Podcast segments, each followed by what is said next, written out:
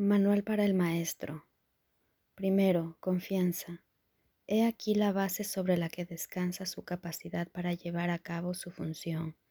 La percepción es el resultado de lo que se ha aprendido. De hecho, la percepción es lo que se ha aprendido ya que causa y efecto nunca se encuentran separados.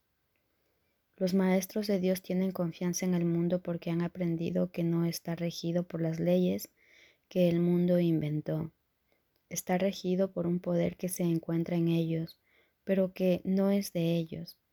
Este poder es el que mantiene todas las cosas a salvo. Mediante este poder los maestros de Dios contemplan un mundo perdonado.